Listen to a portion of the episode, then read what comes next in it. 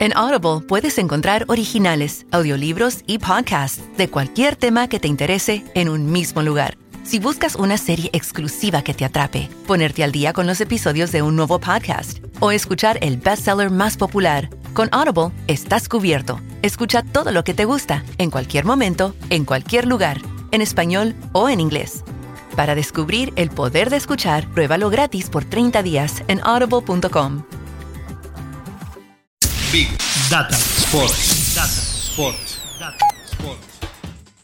Bienvenidos otra vez a un episodio de Big Data Sports y la propuesta en esta cápsula va a ser eh, dedicarnos, Agustín, a uno de los crossovers que más nos gustan y que durante este 2020 tan traumático, tan problemático, tan difícil de, atravesar, tan metidos en casa, tan conectados, eh, ha sido, bueno, el que mejor resultado generó, que es este cruce entre los videojuegos, entre el fútbol, entre los personajes del fútbol, el gaming, bueno, todo ese ecosistema que en algún momento nos salvó la vida durante este año. Así es, estimado Marcelo Batman. Eh, vamos a profundizar en esto que tanto nos gusta de este crossover del deporte y el deporte electrónico, los esports y el fútbol y todo lo que vos contabas recién, para analizar cómo fue eh, ese, ese momento salvador durante el año pero ahora también ya pasando un poco las etapas más, más de, mayor confinamiento aquí en Sudamérica y en Argentina puntualmente, estamos también para analizar números, impactos y algunas conclusiones que tal vez no son de las que se pueden llegar a esperar en cuanto a, una noticia feliz para algunos tipos de instituciones. O sea que tenemos algunas conclusiones, como hablábamos en la previa, algo picantes para analizar, ¿no? Sí, es así, porque en lo que pasa con el particularmente con el fútbol y con los clubes de, fútbol y los esports, eh, no todo es lo, que parece, no todo luce como, eh, digamos, em, las dos aproximaciones eh, entre las dos industrias o, las dos caras del entretenimiento que tienen en algunos casos como punto en común los títulos de, de videojuegos de simulación, como son el FIFA y el PES, por el otro lado, los personajes como, como el Kun eh, como, como, Neymar, como algunos de los nombres más relevantes que se acercan al, gaming o a, los esports, o queriendo pasar del gaming a, los esports. Sin embargo, la manera en la cual los clubes de fútbol van a generar ingresos a partir de estas alianzas, van a empezar a monetizar estas nuevas relaciones que están teniendo, eh, todavía eso es una, una, gran incógnita. Es decir, los clubes de fútbol están haciendo lo que deben hacer, encontrar las herramientas para conectar con las nuevas audiencias.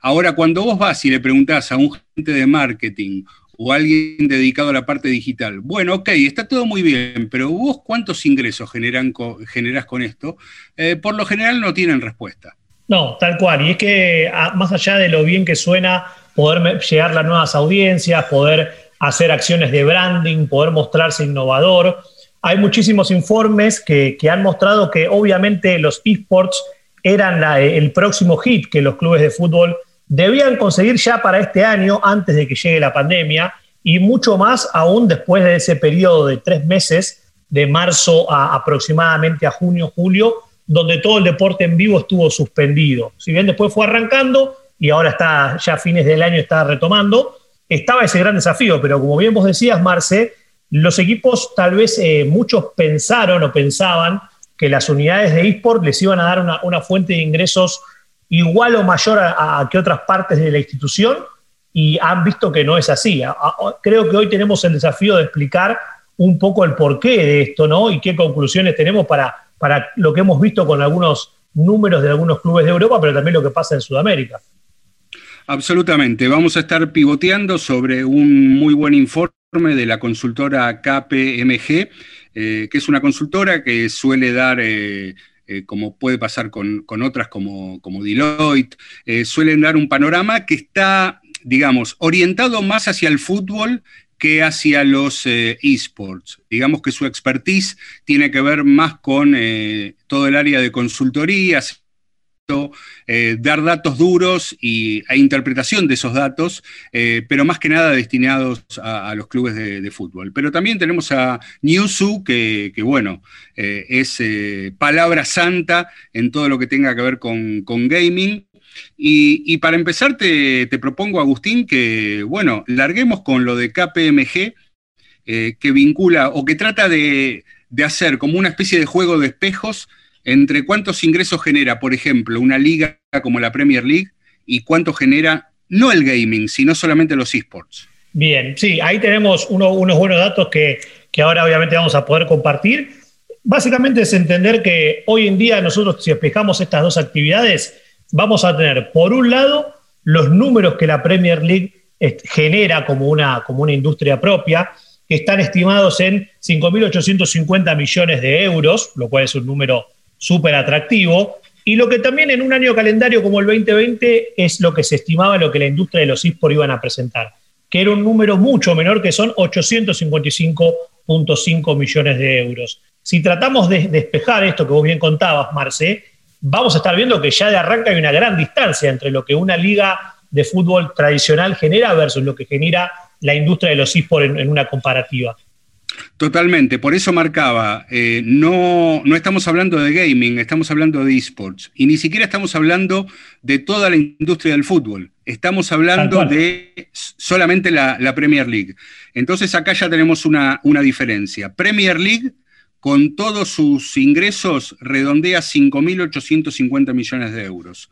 Los esports como actividad eh, en el periodo estimado para 2020 855.5 millones de, euros.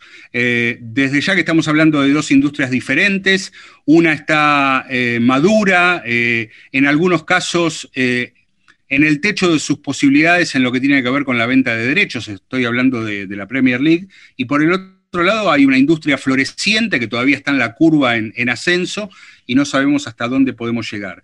Pero a mí también lo que me gustaría destacar es describir un poco de dónde provienen los ingresos de, cada uno de, ellos, cómo, cómo se arman esas tortas de ingresos que son bien diferentes. Tal cual, y ahí tenemos, yo voy a contar un poquito cómo es el, el acceso al dinero que logra la Premier League con básicamente tres grandes módulos.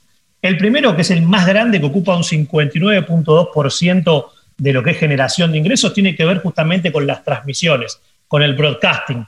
Hoy en día la Premier League sigue alimentando sus ingresos casi en un 60% con esto que no es algo nuevo, sino que es una de las formas de revenue más, más clásicas que tienen las ligas deportivas.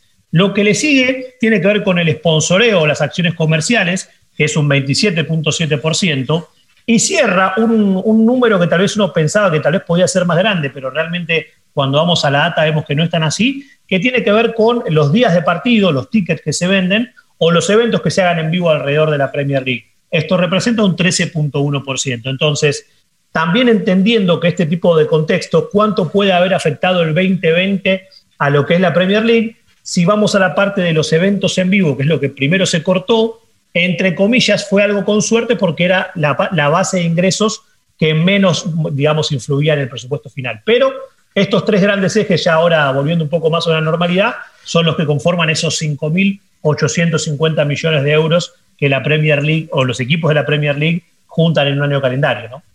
Así es, y cuando vamos en la comparativa a los esports, tenemos algunos datos para empezar que ya son interesantes. Eh, la torta ya proviene de diferentes tipos de, eh, formatos o de rubros. Eh, un 15.9% corresponde a la parte de broadcasting también, o podrían ser derechos de transmisión. El patrocinio ya eh, tiene otra relevancia, un 60.6%. Esto se explica claramente que las marcas tienen en claro que, las audiencias ahora están en, los esports de una manera muy directa, eh, donde las marcas que son endémicas de la industria y no endémicas también van a un contacto directo por, de, por sí, por cómo está definida la, actividad. Eh, todo lo que sea presencial o eventos en vivo representan los esports un 7.9%. Y acá hay otras dos variantes que en el caso de la Premier League todavía no están eh, cultivadas y una no va a estar cultivada. La que tiene que ver con el streaming digital, con el 4.3% dentro de la torta de los esports, y la que eh, tiene que ver con, los fees, con lo que cobran los publishers, que son los creadores, los desarrolladores de, los videojuegos, que de algún modo son los que tienen, a diferencia del fútbol, eh, el control sobre la industria. ¿Por qué? Porque son los que dictan las reglas y cualquier cambio eh, de estructura en el FIFA, en el PES, en el Counter-Strike, en el League of Legends, en el Call of Duty o incluso en el Fortnite, eh, cualquier cambio, innovación, actualización del juego ya cambia buena parte del ecosistema. Para hacer una comparación muy, muy grosera pero muy directa, es como si Adidas y Nike, con cada cambio de pelota en cada temporada, definieran de qué manera se va a jugar al fútbol ese año. Tal cual, como bien decía, son los dueños de la pelota virtual, si se quiere, y es donde todos los demás se adaptan, porque obviamente que algo que muchas veces se deja de lado es si no existiesen los desarrolladores de juegos y los juegos, no habría industria de eSport, no habría gaming, no habría nada. Así que ahí es un punto clave para entender ese, aportante a la torta. Y yo me sumo con un poco más de números, que como bien decías, Marce, acá tiene la, gente de Newzoo, ha publicado varias cosas, y uno de los que a mí más me interesa para darle continuidad a esto de, cómo se genera el revenue, es también las proyecciones que tenía el eSport para lo que es el year over year o el año contra año. La industria de los eSports venía con un ritmo creciente en 2019 finalizó el año con 957.3 millones de euros ¿sí? de ganancia, que fue casi un 23% más que en 2018. Para el año 2020 había una proyección que era bastante, bastante escueta en cuanto a crecimiento, que apuntaba a un 97, perdón, 973.9 millones. Eso fue prepandemia. Con la pandemia, a lo largo del año 2020, la industria de, los esports también tuvo que cancelar eventos en vivo, tal vez tuvo que cancelar distintos torneos, y comparado con el año anterior, bajó su proyección y terminó perdiendo un 0.8 comparado con lo que fue el 2019. Ahora, ¿esto significa algo muy malo? Y no tanto, porque la industria de gaming, eh, perdón, de los esports este año 2020, con una pandemia y con todo lo que pasó, tuvo un revenue, un revenue que se está completando en 950.3 millones de euros. Es decir, a pesar de que los esports tenían un potencial gigante y a pesar de todo lo que pasó con la suspensión de eventos, la industria sí se resintió y los números tampoco fueron tan grandes como lo que se podían esperar. ¿no? Así es, absolutamente. Eh, en, algunos casos eh, los números eh, subieron y en otros casos no tanto y sobre todo eh, algunas cifras que tienen que ver, eh, obviamente, con, lo presencial. Eh, vos sabés, Agustín, que otra parte mm, que a mí me, gustó mucho del informe, porque es, es, muy sencilla de entender y, marca un panorama muy bueno de, cómo se paran los, sobre todo los clubes de fútbol. ya vamos a ir después con el Kun Agüero y, y, todo, y, el vamos, que, ya, ya, es un clásico. Pero eh, porque no hay una sola forma eh, a través de la cual los clubes de fútbol empezaron a, vincularse con los esports. Acá el, absolutamente precursor de todo esto eh, fue el Schalke 04, que ya en el año 2016 había armado una, había decidido armar una estructura sólida dentro del club dedicada a, los esports. bien, esa estructura le cuesta alrededor de 10 millones de euros por año. Eh, mantener, mantener eso. Pero esa es una de las formas. Por ejemplo, hay otros casos como en Inglaterra, en Liverpool, la manera de, vincularse con los, con los esports es eh, firmar a un, a un, player, firmar a un jugador que representa al club eh, jugando los videojuegos de, simulación, que por lo general el dominio acá lo, lo tiene el FIFA. Después tenés otros casos como eh, el Ajax, donde arma una estructura solamente dedicada a todo lo que juega, sea juego de simulación. Cuando hablamos de juego de simulación estamos hablando de clubes de fútbol eh, vinculándose a los esports jugando videojuegos de fútbol. Eso entenderemos por, por simulación. Pero después tenés otro tipo de panorama como lo que ha hecho eh, Roma, Manchester City o incluso el Betis, que tiene que ver ya directamente con alianzas, con estructuras eh, ya eh, nativas del mundo del game y de, los esports. Sí, que ahí diste en el clavo, Marce. Todavía los clubes de fútbol y sobre todo el Big Six de Inglaterra como referencia, tuvieron bastantes, o sea, fueron bastante conservadores con lo que fueron haciendo. Por un lado, entendemos que por esto de, las proyecciones y revenue que contábamos al principio de la charla. Y por otro lado, hay un área que a veces no se tiene en cuenta, que es la de PR o relaciones públicas o, imagen. Muchísimos clubes trataron de, sumarse a, la movida y al crecimiento de los esports de una forma bien directa, como lo hizo el Schalke, pero después hubo muchísimos otros que decían, bueno, queremos probar como empezar solamente con juegos de simulación.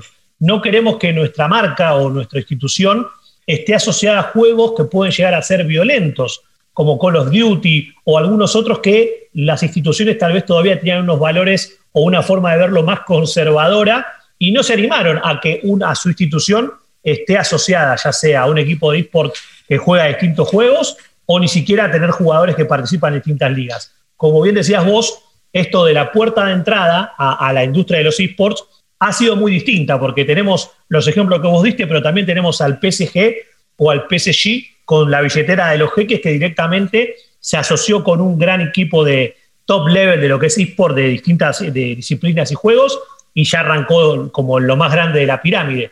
Pero es una excepción, los demás todos fueron bastante conservadores, ¿no, Marce?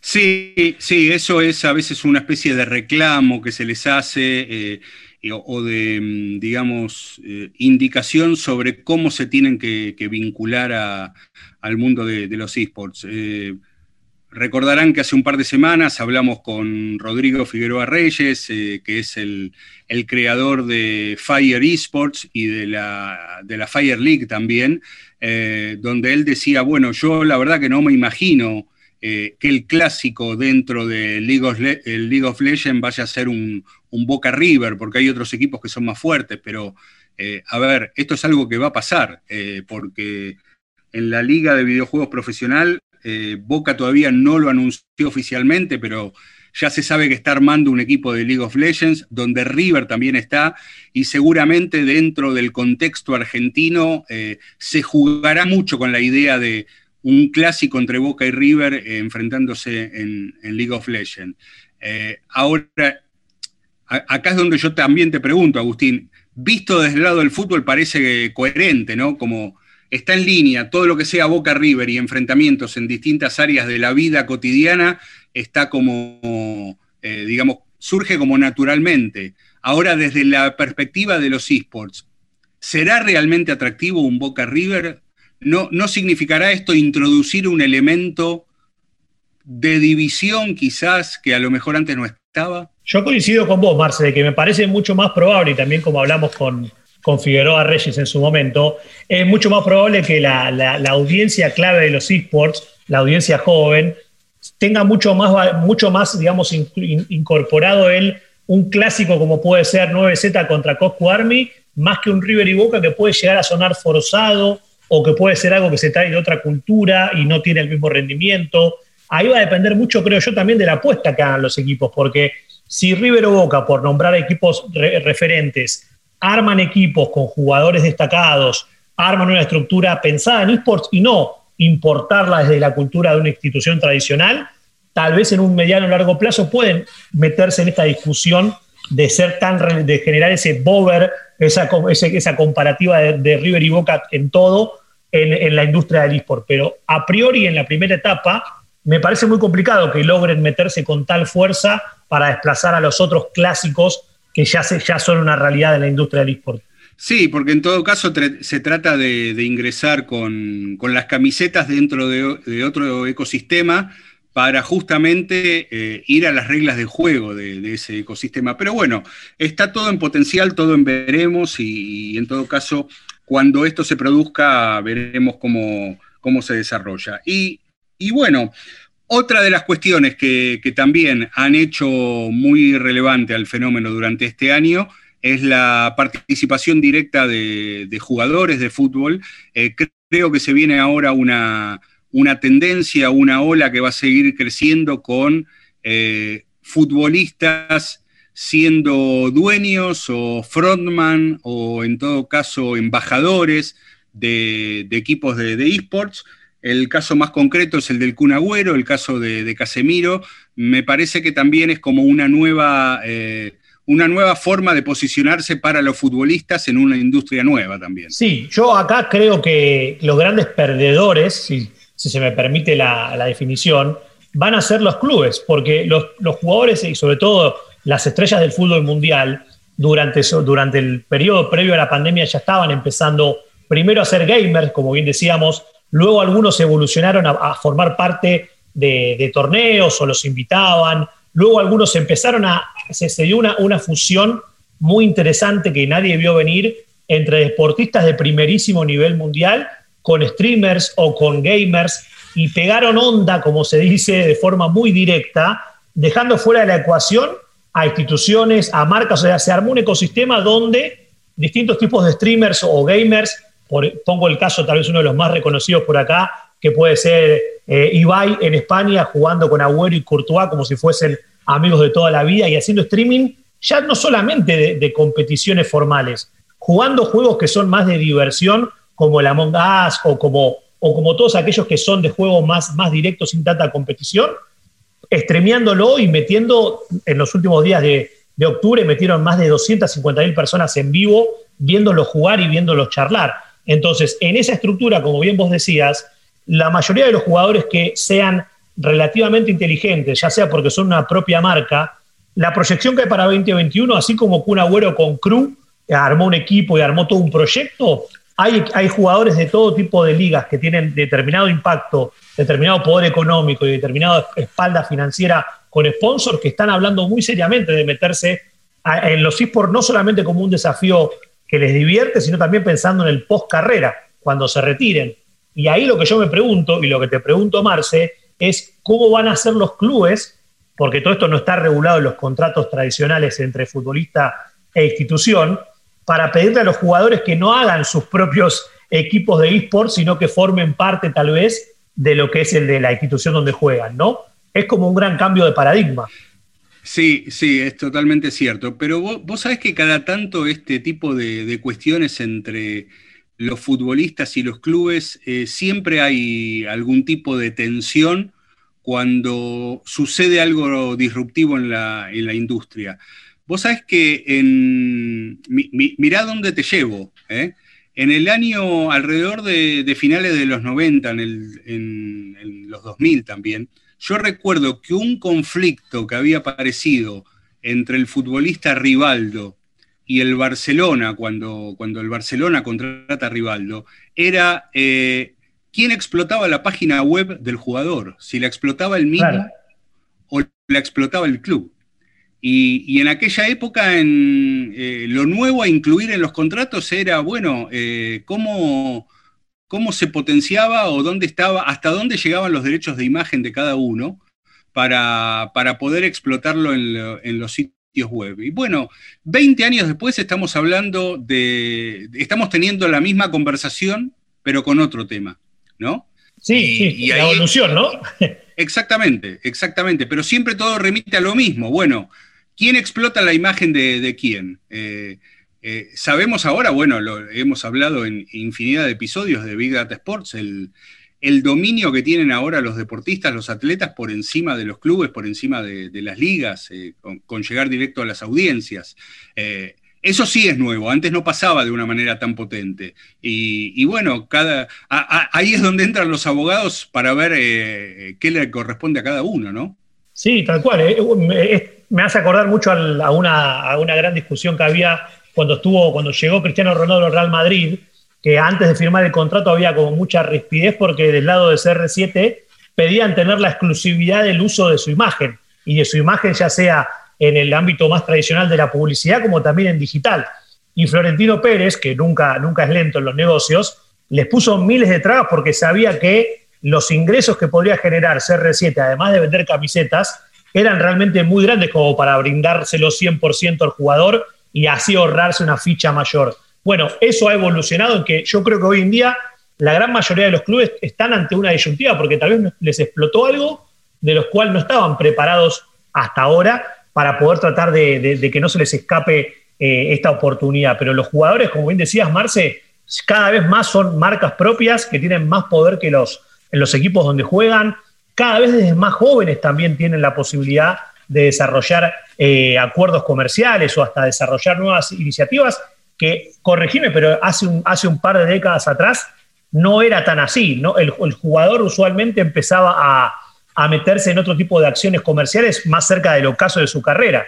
No, no, no imagino un jugador en la década del 90, 80, a, sus 25 o 24, pensando en otra cosa que no sea su, su equipo, ¿no? Como que eso también fue un, avance, me parece.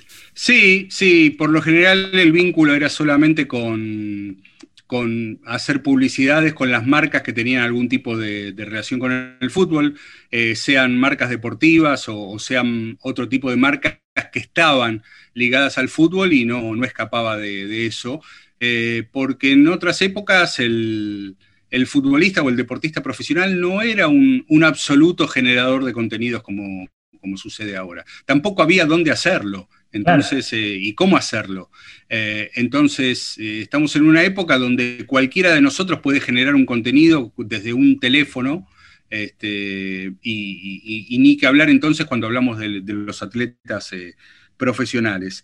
Pero bueno, volviendo a de nuestra propuesta en este episodio, la relación del fútbol con, con los esports sigue, seguirá. El último anuncio es lo que hace la, Bundesliga con su Bundesliga virtual, que es la primera de todas que ha existido ya eh, para el año 2013-2014, ya la Bundesliga precursora en todo, también tenía a su división digital trabajando en, los esports y en el gaming, con, en este caso con los videojuegos de simulación.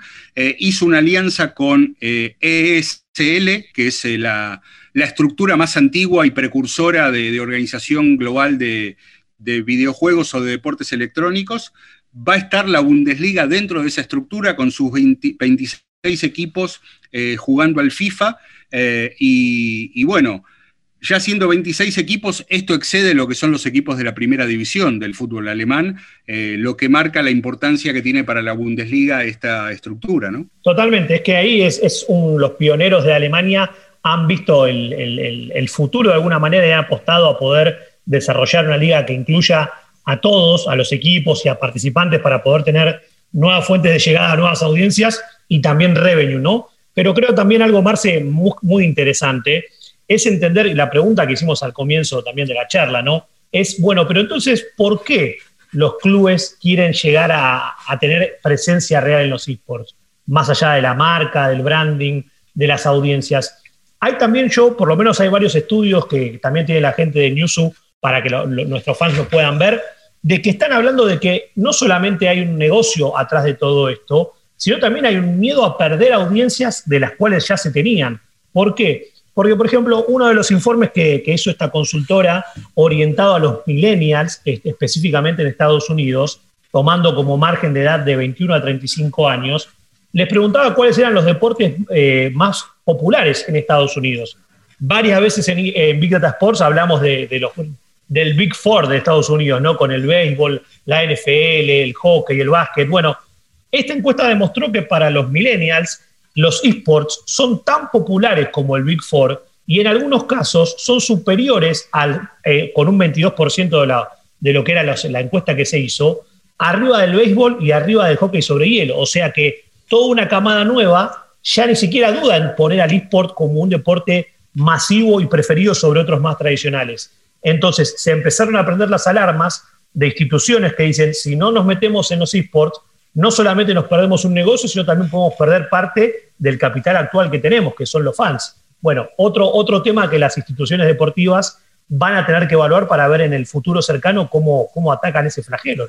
Sí, también otro aspecto tiene que ver con qué tipo de público consume cada cosa. Eh, otro viejo informe de KPMG eh, decía que la edad promedio del fanático de los esports es de 32 años y la edad promedio del fanático de la Premier League es de 42 años.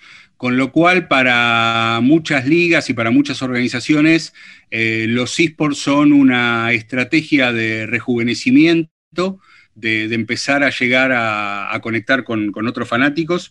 Tengamos presente que eh, el fanático promedio de los Juegos Olímpicos tiene 50 años, que es el, el fanático duro, eh, digamos, que, consume los Juegos Olímpicos por televisión cada cuatro, cada cuatro años. Ese es el, perfil de fanático. Pero bueno, las estrategias digitales, la creación de Olympic Channel y, la idea, como comentamos en otros episodios, de que los Juegos Olímpicos no tienen que ser algo de, que sucede cada cuatro años, sino que puede formar parte del paisaje diario, eh, todo eso apunta a bajar la edad del espectador promedio. Entonces, eh, la, fórmula de la juventud parece ser el gaming y, los esports y están todos yendo para ahí. Sí, y para cerrar este concepto con números, en el caso de, la industria de los esports y los jugadores, eh, Newsu, otra cosa que publicó recientemente fue, bueno, ¿cuántos, ¿cuántos gamers y consumidores de esports hay en el mundo? Bueno, se habla hoy en día en 2020, ya en octubre de 2020 es el informe, se habla de 2.7 billones de participantes en la industria de, los esports entre jugadores, espectadores y, torneos. Y un número que me llamó mucho la atención es el de, el de cuánto representa Latinoamérica en esto. Bueno, se estima que en Latinoamérica solamente hay 276 millones de jugadores y de observadores de esports y que creció un 11% contra el 2019. Entonces, si bajamos todo esto que charlamos a la cuestión latinoamericana, ese número, ese, número de espectadores es inalcanzable tal vez para fanáticos de un club o para fanáticos de un deporte en un solo país. El futuro del de esports, como conclusión de todo lo que hablamos hoy, va a requerir que los equipos de fútbol y las instituciones deportivas entiendan el desafío, formen parte, entiendan que las reglas son otras, que no por ser Boca River vas a entrar en los esports y ya vas a ser el equipo más grande o el equipo más popular. Y ahí veremos hacia adelante cuáles tienen éxito y cuáles se siguen quedando en una, en una visión más conservadora, ¿no? Así es, impecable. La verdad que ya te digo, me gustó mucho este episodio con, todos los datos y con estos temas, pero todavía no terminamos. Eh, tengo un datazo para ofrecerte y espero que lo aceptes. Claro que sí, por favor, Marce, como siempre, Vigata Sports, con su clásico datazo después de un episodio lleno de datos, así que te escucho atentamente. Muy bien, ¿oíste hablar de Locker Room? Oí hablar de Locker Room, pero ¿Por qué lo traemos a, ocasión, Marcel? Yo en, realidad no oí hablar, leí sobre el Locker Room y, me, va, me va a interesar conocer esta aplicación que por ahora eh, fue lanzada hace algunos días en Estados Unidos, por el momento solamente disponible para todo el ecosistema de Apple y que recibió eh, inversiones de 9.3 millones de dólares Em, apalancadas más que nada por la división de Google, eh, Google Ventures. Están involucrados Kevin Durant, Andre Iguodala, Baron Davis. ¿Y de qué se trata Locker Room? Bueno, es una aplicación de, segunda pantalla eh, pensada para el deporte en vivo, pero atención con esto, solamente de audio. ¿Eh? Bien, bien, para, como una especie de relato, estar escuchando la radio, ¿no? Algo así, algo así. Eh, dejamos de hablar de, eh, de radio, dejamos de. No, siempre hablamos de podcast, estamos hablando de audio como, como, concepto. Y la idea es que, por ejemplo, cuando estás viendo un partido, puedas armar tu, tu propio grupo de conversación, donde, como cuando le mandas un mensaje por WhatsApp o Telegram a alguien, lo haces con el audio eh, postear lo que a vos te parece que el mundo debe saber de tu opinión con respecto al partido que estás viendo. Eh, armar también salas de chat, pero todo con audio. Y la posibilidad de, transmitir en vivo. Eh, a vos te dio ganas de, te inspiraste o querés usar la aplicación para, hacer tu propio show, tenés la, la posibilidad de transmitir en vivo.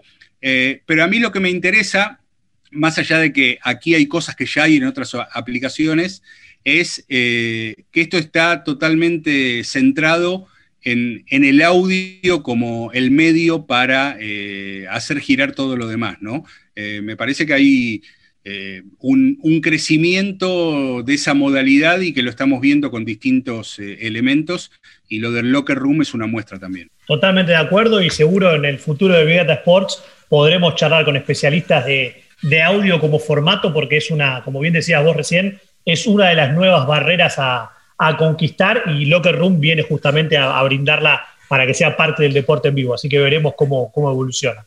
Quédate en casa y encontrá tu factura de Cablevisión Fibertel o personal en www.cablevisionfibertel.com.ar barra yo pago en casa. Podés pagarla con tarjeta de crédito o débito. Y si te adherís al débito automático, te damos importantes descuentos. Yo me quedo en casa. Cuidemos lo que nos une. Cablevisión Fibertel y personal.